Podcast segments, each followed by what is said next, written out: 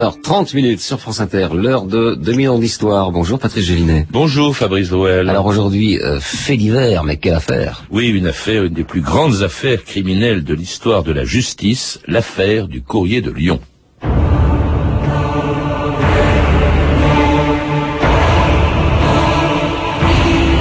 Je devais être assassiné juridiquement. Telle est ma destinée. Dernière lettre de Joseph Le Surc, condamné à mort dans l'affaire du courrier de Lyon.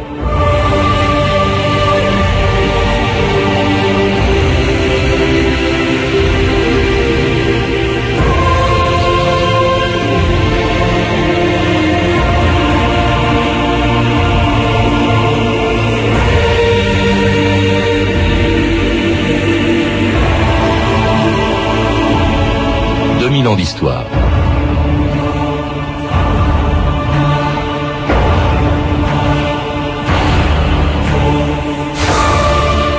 Floréal en 5, 27 avril 1796, dans la cour des messageries de la rue Saint-Martin à Paris, ont chargé la malle-poste qui devait transporter le courrier de Lyon.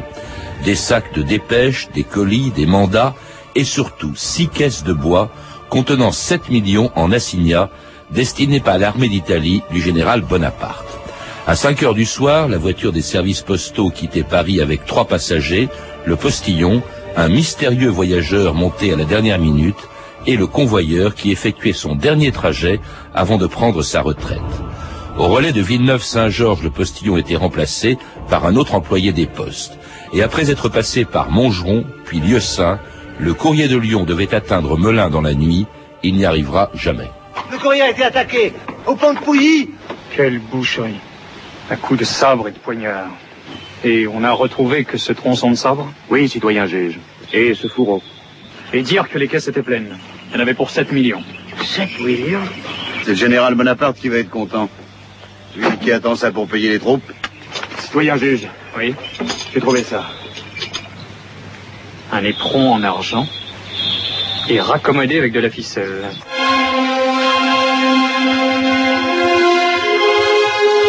Éric Alary, bonjour. Bonjour. C'était le début d'une affaire qui a bouleversé la France au lendemain de la Révolution française, l'affaire du Courrier de Lyon, une de ces grandes affaires criminelles que l'on retrouve dans un livre publié sous votre direction aux éditions Gestes.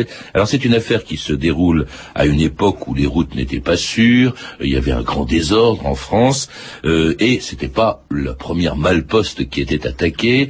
Certes, il y a eu deux morts, mais disons que on se demande aujourd'hui, 200 euh, ans après, pourquoi cette affaire a-t-elle pris une si grande importance? L'affaire elle-même, comme vous le dites, c'est une affaire finalement assez banale dans l'ordre du crime, dans l'histoire du crime. Les routes ne sont absolument pas sûres. Euh, beaucoup de Français se sont appauvris au moment du directoire. On parle des loups qui rôdent dans Paris à ce moment-là. Donc, à la rigueur, euh, c'est une malle-poste de plus qui est euh, volée. C'est un crime de plus qui se déroule dans la Brie. La Brie est devenue un véritable repère de bandits.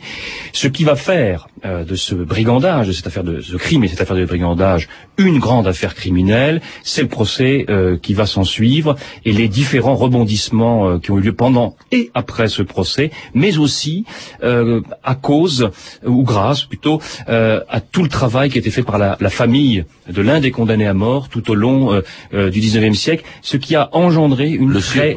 le Surc, la famille Le Sur, de Joseph Le Sur, qui a engendré également toute une réflexion dès le Premier Empire, Bonaparte futur empereur, ces juristes vont travailler sur la notion d'erreur judiciaire et sur la possibilité de réviser ou non des, des procès.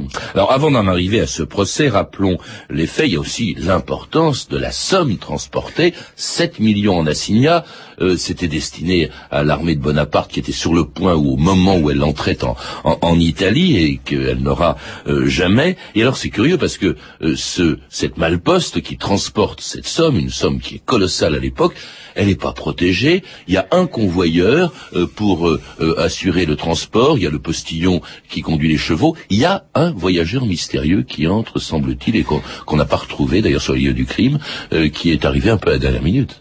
Alors, il était assez courant euh, de faire profiter un voyageur extérieur euh, de la diligence ou plutôt du fourgon. C'est un fourgon en osier, hein, c'est pas une diligence euh, blindée. Effectivement, ça, ça peut paraître curieux, d'autant que les dix caisses qui comprenaient les assignats avaient été amenées par des gendarmes à Paris, hein, dans le relais de poste, et ensuite eh bien le fourgon part tout seul, en quelque sorte, euh, avec ses trois chevaux de trait, euh, euh, le postillon, le, le, convoyeur, et ce voyageur mystérieux qui payait, qui avait payé son voyage, et qui, d'après les rapports de gendarmerie, est monté sans bagage avec un sabre sur le côté, ce qui ne manque pas aussi déjà de poser une ou deux questions. Mais euh, en ce qui concerne euh, les 7 millions d'assignats, on peut un petit peu relativiser. C'est certes une grosse somme, mais le mois précédent, au mois de mars 96, le directeur décide de la suppression des assignats pour les remplacer par des mandats territoriaux. Alors, ce sont les derniers assignats utilisables, mais à ce moment-là, les assignats ont déjà perdu un quatre centième de leur valeur initiale. Mais ça reste une somme très importante. Qui avait été créée, les assignats, à l'époque de la, de la Révolution. Alors,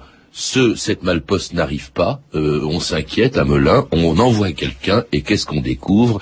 Quelques kilomètres au nord de Melun, entre Lieu-Saint et Melun, eh bien, on découvre donc cette malposte, on découvre les cadavres, deux cadavres, alors que c'était vraiment une boucherie, hein, le cadavre du postillon et du convoyeur, on ne trouve pas le fameux voyageur qui a disparu, on trouve aussi des indices, on l'a entendu dans l'extrait de film de tout à l'heure, euh, la poignée d'un sabre, un éperon, deux des trois chevaux, il y en a un qui a disparu, il y avait trois chevaux qui tiraient cette malposte, et ce cheval qui a disparu, on le retrouve à Paris le lendemain.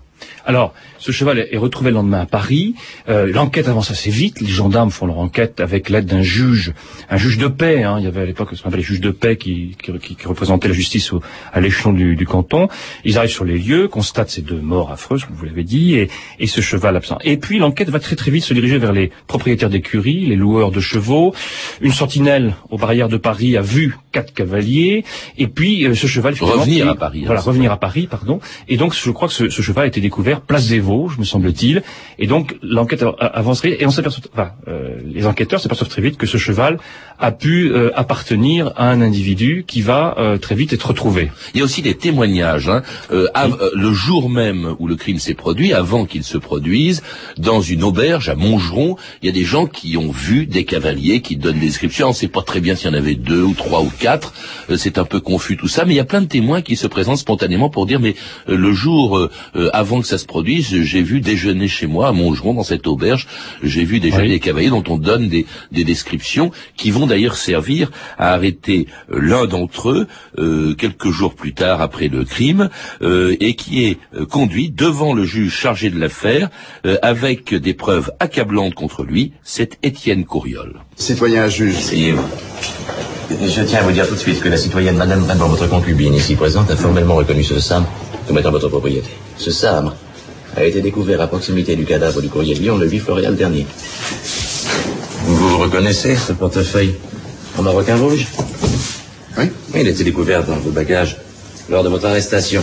Il y en a pour 1 million 170 460 livres qui faisaient partie des billets confiés au courrier de Lyon. Et les numéros avaient été notés.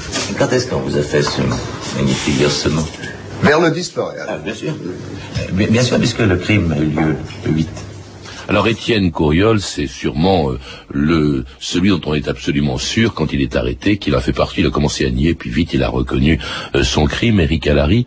Comment est-ce qu'on l'a découvert de ce Couriol Alors ce Couriol, euh, donc c'est dans ces fameuses enquêtes qui est faite auprès des propriétaires d'écuries qu'il est découvert, et notamment il a ramené quatre chevaux dans une écurie. Le jour, ça correspond tout à fait au temps de l'attaque, au temps du crime, et les horaires correspondent euh, tout à fait la chronologie de l'attaque. Et donc, euh, ce n'est plus le juge Beau qui s'occupe de l'enquête mais le juge déjà le juge d'Aubenton, qui euh, donc va très vite se retrouver sur les pistes de, de Couriol, qui habitait à Paris. Or, il est connu pour être un, plutôt un malfrat. il s'est inventé quelques professions et il, est, il n'est pas retrouvé tout de suite à Paris. Il est retrouvé à Château-Thierry avec sa concubine. Et euh, donc, il est euh, détenteur à ce moment-là du portefeuille dont parle l'extrait, avec dedans, euh, je crois, quelque chose comme un million d'assignats. Et une partie de ces assignats, tous ne venaient pas de la malposte, parce qu'il laisse à penser qu'il en a volé d'autres. une partie, je crois que c'est un dixième de cette somme, était numérotée euh, enfin, comment dire, il faisait partie du lot, pardon, des 7 millions d'assignats et les numéros correspondaient. Vous ah, avez volé un peu de numéraire également. Avant d'arriver à Château-Thierry, c'était également réfugié, c'est chez un bijoutier, Richard, que l'on soupçonne, qui va être également arrêté, qui habitait à Paris, rue de la, la Bûcherie, et lui, entre-temps, est donc parti à Château-Thierry. On l'arrête à Château-Thierry, euh, en compagnie un certain Bruel, lui aussi arrêté. Il y a un autre homme qui s'appelle Charles Guénaud et, auquel on a simplement confisqué ses papiers. Hein. Il était à Château-Thierry avec euh, euh et ce Guénaud, trois jours plus tard, eh bien, se rend chez le juge de Banton pour récupérer ses papiers et il est accompagné par un de ses amis qui n'avait rigoureusement rien à voir avec l'affaire, qui s'appelle Jacques Le Surc, et qui, dans l'antichambre du juge d'Aubenton, est pourtant reconnu par deux témoins, convoqués deux femmes, convoquées elles aussi euh, par le juge, et qui sont persuadés avoir vu Le Surc à Montgeron, dans l'auberge justement, où les criminels avaient euh, dîné euh, avant d'attaquer le courrier de Lyon. Tu l'as reconnu aussi, Je crois bien que c'en est un. Le blanc. Citoyen juge, on vient d'en reconnaître un. Un quoi Un assassin. Là, dehors, qui attend. Qui êtes-vous Je suis la veuve grosse tête. Celle-ci, c'est ma servante. Mhm. Je suis la patronne de la galère. Et vous croyez avoir reconnu l'un des hommes qui se sont arrêtés chez vous Oui, là, dehors. Euh, appelez-moi non cet homme. Comment vous appelez-vous Le Surc. Vos prénoms Pierre-Joseph, le Surc. Oh, c'est bien lui, allez. Vous vous trompez, citoyen, je ne vous connais pas. Vous n'aurez tout de même pas tout peine de me dire que vous n'étiez pas à la galère. À la quoi dans mon auberge. Je ne suis jamais allé chez vous. Menteur Menteur que vous êtes. Oui, vous étiez avec les autres, avec les assassins. Au nom de loi, je vous arrête, emmenez-les. Vous m'arrêtez, hein. Mais c'est pas possible, c'est pas possible C'est pas possible. Et le Surc sera arrêté. Alors c'est le personnage le plus connu de cette affaire parce que c'est celui euh, sans doute qui a été l'innocent condamné dans cette affaire. Et c'est vrai que c'est tout à fait par hasard qu'il est arrêté par le juge de Menton parce qu'il venait avec son ami Guénaud. Alors Guénaud vient récupérer euh, donc ses papiers. Alors entre-temps, il a réussi donc euh, il est il est trouvé à Château-Thierry avec les autres. Guénaud, pas Guénaud. Guénaud, oui. Et Guénaud avait même demandé à la police de le ramener sur Paris. Donc il a quand même assez de, il est assez sûr de lui. Et puis donc il va récupérer ses papiers auprès du juge. La police, le commissaire de police lui a dit allez voir le juge pour récupérer vos papiers. Et il arrive avec cet ami. Mais dans la même salle d'attente, deux femmes attendent d'être interrogées par le juge de Banton, euh, qui sont donc aubergistes, et euh, donc l'extrait le, laisse bien entendre, il est euh, reconnu comme étant un des cavaliers qui a été vu entre Melun et Paris, entre Lieu-Saint, Montgeron et Paris. Et Guénaud, euh, donc dit qu'il est venu là avec un ami euh, qu'il n'avait pas, pas, vu depuis longtemps. Alors Guénaud est interrogé, il dit qu'il connaît Courriol. Il dit euh, qu'il reconnaît, qu'il connaît reconnaître également Richard. Le Richard le bijoutier. Richard le bijoutier, qui donc a servi d'hébergement, qui a donc à héberger Courriol. Et à ce moment-là, le Surc est interrogé, Hein, bah, après cette, cette, reconnaissance par les deux femmes. Et euh, le Sur dit à ce moment-là qu'il connaît aussi euh, Richard, que Guénaud lui a présenté. Alors le juge s'étonne, etc. Mais Guénaud, vous connaissez, donc et alors à ce moment-là, euh, le Sur dit bah oui, il y a des années que je n'ai pas vu Guénaud, mais dans la rue tout à l'heure, j'ai rencontré cet ami. Et, il m'a dit de venir avec moi. Il m'a dit de venir avec moi chez le juge. Pour l'accompagner chez C'est une des premières questions, hein, enfin une des premières questions qui s'est posée après. il est venu de son plein gré. Chez le juge. Voilà. Et suite à cet interrogatoire, le juge est convaincu qu'il tient là une partie des coupables. Et donc il arrête tout le monde. Euh, tout le monde est arrêté. Le Surc et Guénaud. Et puis alors il faut ajouter le bijoutier euh, Richard, le loueur de chevaux euh, qui était David Bernard, un certain Bruer également qui était, euh, semble-t-il, dans le coup. En fait, il ne manque qu'une personne, c'est le fameux voyageur mystérieux dont on n'a retrouvé ni le nom ni la trace, qui était dans la malposte de, du courrier de, de Lyon, mais convaincu d'avoir eu absolument tous les coupables dans cette affaire, sauf le voyageur mystérieux encore une fois, eh bien le juge de Banton euh, décide de, enfin d'arrêter l'enquête et le procès démarre le 2 août 1796. C'est très rapide d'ailleurs, hein, je remarque euh, Eric Allary entre entre le crime, l'enquête et le procès. On peut être surpris effectivement aujourd'hui, hein, en 2008, de voir cette rapidité, et on verra aussi la rapidité avec laquelle euh, et diligenter le procès. 2 août, début du procès. 5 août, verdict. Euh, exécution un peu plus tardive pour des raisons qu'on évoquera peut-être. Mais ça va très très vite. Il est convaincu que tout se tient. Euh, et puis il a eu ces deux femmes qui ont témoigné, qui l'ont reconnu. C'est imparable. Plus de très nombreux aubergistes, des voyageurs, des paysans qui entre, qui dans l'abri entre Paris et Melun ont formellement reconnu Joseph Le Surc. Mm. En tout cas, au moins la silhouette de Joseph Le Surc. Alors euh, donc le procès s'ouvre, on fait défiler les euh, les témoins à charge. Alors bien sûr on voit débarquer les les femmes de, de l'auberge qui disent qu'ils qu'ils reconnaissent tous ceux euh, qui sont dans le box. Euh, et puis alors arrivent aussi des témoins à décharge euh, et dont l'un va être accablant alors qu'il ne le veut pas puisqu'il vient au contraire pour le défendre. C'est un certain Legrand qui est bijoutier également au Palais Royal et qui dit eh bien le Surc était avec moi le jour du crime, donc il ne pouvait pas être euh, du côté de Melun. Alors, il dit donc euh, effectivement que le Surc est avec lui. Problème, le juge regarde le registre de vente. Oui, parce euh, qu'il lui propose. Il lui propose, il regardez. Et, et, voilà que le juge, avec une certaine satisfaction, j'ai entendu cela ou lu cela dans des rapports de gendarmerie de l'époque, dit mais il y a une surcharge le 8 Floréal a été euh, plus ou moins euh, surpassé par euh, le, pardon, le, le, 9 Floréal qui était la date initiale a été plus ou moins gommé et remplacé par le 8 Floréal. Ce qui laisse à penser le jour du crime. Le jour du crime. Donc c'est un faux, ce serait un faux. Voilà, donc il y a une, une antidate d'une journée. C'est-à-dire qu'en fait, il avait indiqué l'achat le lendemain de l'affaire et il l'a remplacé par le jour, par la date du jour de, du crime. Et ce qui évidemment apparaît comme un faux. Euh, on a des témoignages, hein, puisque tout Paris est là, se presse dans ce procès, et on a des témoignages où, le Surc hein, est décrit comme s'étant effondré euh, au moment où euh, justement de le juge, voit la. alors oui, c'est grave parce que ça veut dire que euh, tous les autres témoins à décharge qui essaieront de dire mais j'étais avec le surc ils ne peuvent plus convaincre le juge. Ils ne peuvent plus personne ne les croire. Tout à fait. Et en fait, alors bon, en plus euh, le bijoutier, le bras de bijoutier à ce moment-là est confondu puisque en fait il est accusé d'avoir fait un faux en plus qui était un crime aussi à l'époque. Donc il est complètement écrasé et donc les autres après témoins à décharge ne sont absolument plus crédibles aux yeux du juge. Il va les écouter, mais c'est tout il va les écouter, mais pas les entendre. Alors, si bien que plus personne ne croit justement ces autres témoins à, des charges, le sort de Le Surc ne fait plus de doute, même si, juste avant d'être euh, condamné, juste avant le verdict, le principal accusé, Couriol, affirme que Le Surc est innocent. Couriol, avez-vous des observations à présenter? Oui, j'ai quelque chose à dire. Le Surc et Bernard sont innocents. Bernard a fait opérer les chevaux et assister au partage du vol. Le Surque n'a jamais pris part au crime. Alors silence. Le tribunal, oui, le citoyen des maisons commissaire du pouvoir exécutif conformément à la loi, condamne Richard à la peine de 24 années de fer.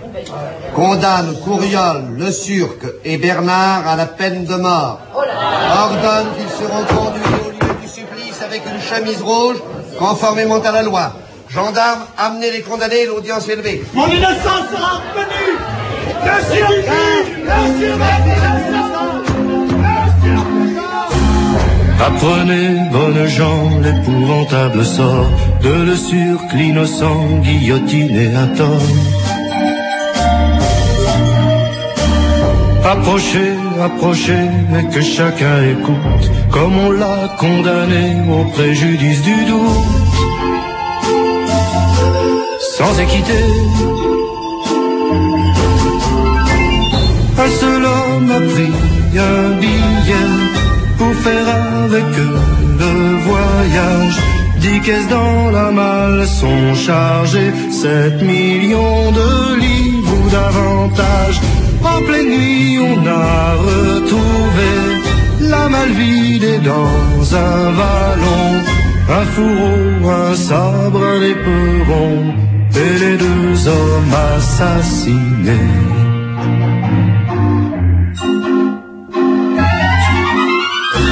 Je chante la rengaine qu'on chantera dans mille ans, et je chanterai la peine de tous les innocents. Jusqu'à ce qu'un jour je prenne la lune entre les dents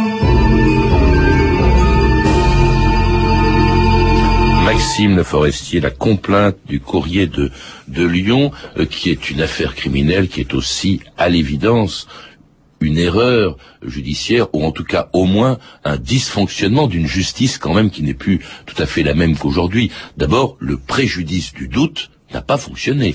Le préjudice du doute n'a pas fonctionné. Parce qu'il y avait un doute sur le sujet. Bien sûr qu'il y avait un doute et très rapidement les, les juges vont s'en apercevoir, la chancellerie s'en enfin, le ministre de la Justice s'en apercevra, mais il y aura quand même acharnement.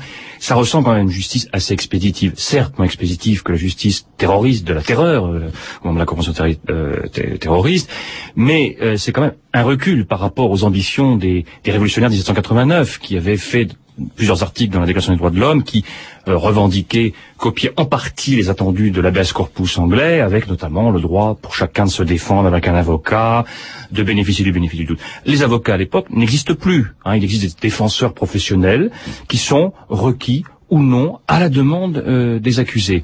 Donc, euh, c'est vrai que là, l'accusation est forcément très forte. Elle pèse très lourdement. Et ce qui est quand même déjà curieux de constater, c'est que on n'accorde pas la même valeur à certains témoignages, euh, plutôt euh, à certains témoignages et à d'autres.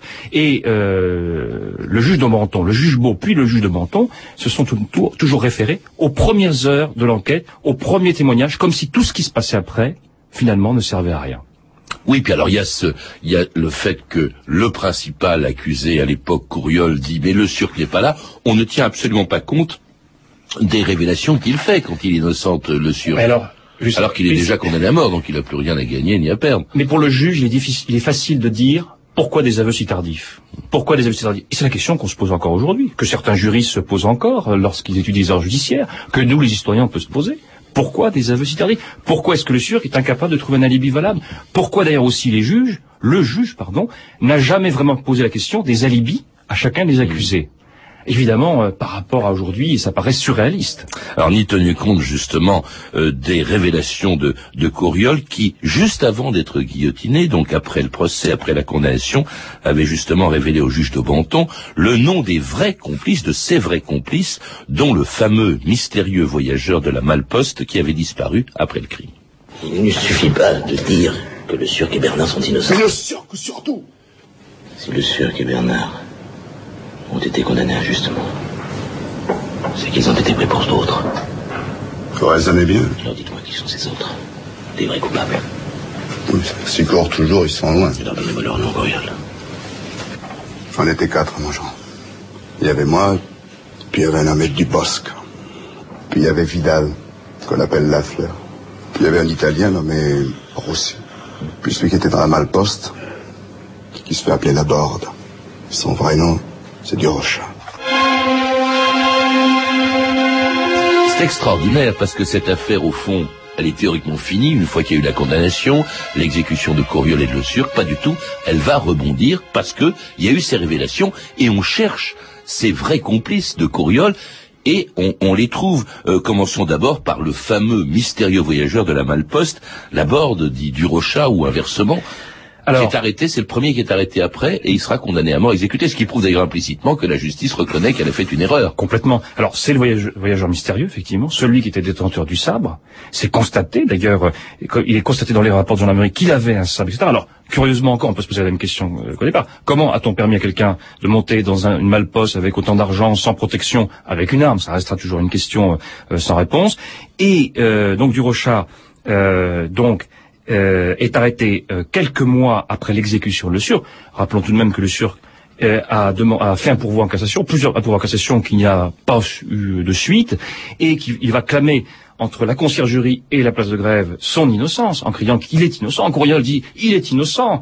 Sanson, le, le bourreau, qui a fait ses mémoires, ensuite produit ses mémoires, qui, exécute son premier condamné à mort, dit je crois que j'exécute, il exécute en dernier, pensant qu'il va peut-être gagner un peu de temps, et il a l'impression qu'il exécute un innocent, Samson, parce que déjà la clameur populaire parle d'innocence pour le sucre. Alors, Durocha, euh, qui était inscrit euh, avec le nom de Laborde, est arrêté en 97, et il reconnaît être le voyageur de la Malposte. Il se disait bijoutier, mais à l'époque, beaucoup de gens euh, s'inventaient des, des, des métiers. Alors il en, reste trois autres que, justement dont le nom avait été révélé par Coriol.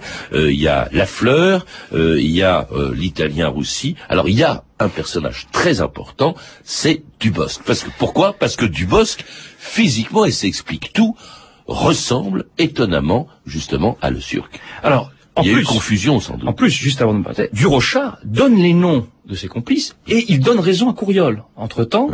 Et le fameux Dubosc, effectivement, ressemble, très pour trait, à Le Surc à l'exception de la chevelure. Quand le surc est blond, eh bien, du bosque est brun. Mais sinon, c'est le, j'ai retrouvé les fiches de signalement euh, faites par Jean Lamery, même né Aquilin, 33 ans, euh, même taille, c'était en pouce, je sais plus combien à l'époque, euh, bouche moyenne euh, du rapport. Donc, trait pour trait, on pourrait les confondre. de- Ça veut dire que les, les femmes qui ont reconnu le surc, eh bien, peuvent très bien euh, l'avoir confondu avec son sosie, qui était lui le vrai coupable, en tout cas un des vrais complices, euh, qui était euh, effectivement du bosque. Eh oui. Alors c'est un sosie relatif eu égard à la couleur euh, Des cheveux, mais il paraît qu'il avait une perruque justement Alors, du bosque sur les lieux du crime. Voilà, certains témoignages parlent peut-être d'un individu qui aurait porté une perruque blonde. Ça commence à devenir euh, franchement troublant, et l'affaire commence vraiment à devenir la grande affaire euh, que l'on connaît aujourd'hui.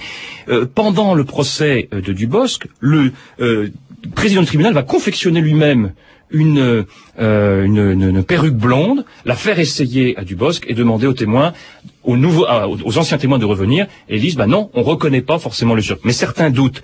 Ça va être comparé aussi avec une miniature qu'a amené la veuve le surc. Et finalement, bah, de tout cela, il n'en sort rien. Cela dit, Dubosc est quand même condamné à mort pour avoir été complice, évidemment, euh, de l'affaire. Alors il y a également La Fleur qui est condamné à mort, exécuté, et puis le dernier, alors c'est beaucoup plus tard, c'est sept ans plus tard, le fameux Italien Roussi, lui aussi arrêté, convaincu d'avoir été présent sur les lieux du crime, condamné à mort, exécuté. Roussi d'ailleurs, c'est assez pathétique, qui écrit une lettre à son confesseur lui demandant de ne l'ouvrir qu'après euh, l'exécution, qu'après sa mort, et cette lettre, là encore, innocente le suit. Alors, euh, après l'exécution euh, de, de Roussy, euh, le billet de confession, le, prêtre ne tient pas, il n'a pas le droit pourtant de trahir le, secret de la confession, mais il va fournir le billet de confession et qui dit finalement, bah, il innocente le surc. Il n'innocente d'ailleurs que le surc, je crois, dans le billet de confession. Malgré tout, eh bien, on en reste là. Il y a eu sept condamnés, dont Oui, six c'est la femme de Le Surc qui a beaucoup assisté. Voilà, c'est femme de lecture qui a beaucoup assisté pour euh, essayer de demander la réhabilitation, Ce qui se la, comprend. la révision, ce qui se comprend. Mais il y a quand même déjà un doute, et Daubenton a des doutes dès 1801, date à laquelle Dubosc va être exécuté. 1801, c'est déjà quand même un moment que l'affaire est passée.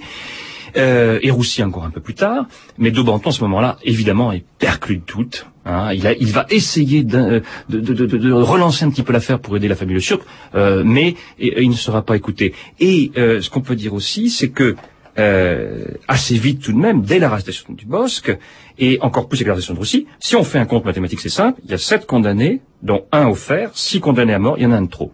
Donc, Il y en a forcément un innocent.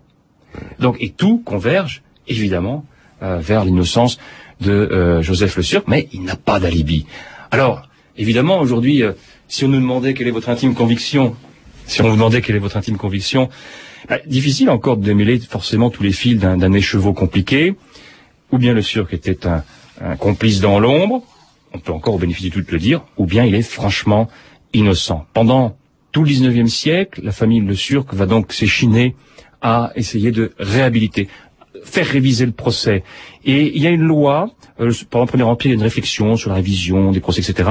Et sous le Second Empire, il y a une loi qui permet la révision des procès de condamnés à mort qui ne sont plus vivants, ce qui était totalement exclu avant.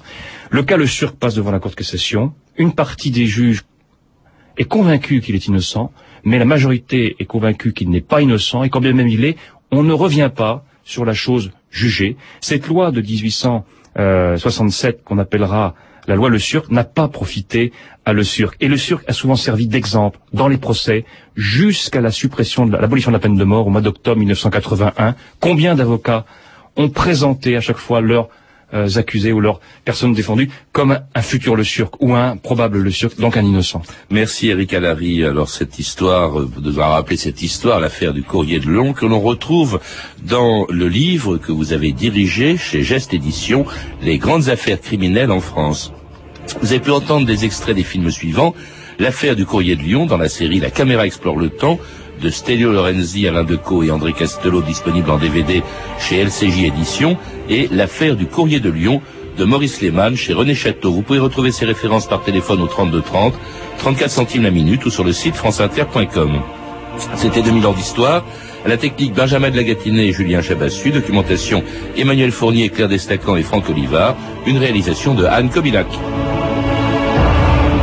Demain, dans 2000 ans d'histoire, la rediffusion de la semaine, le métier de reine. Maîtriser la méthode Travailler le bon geste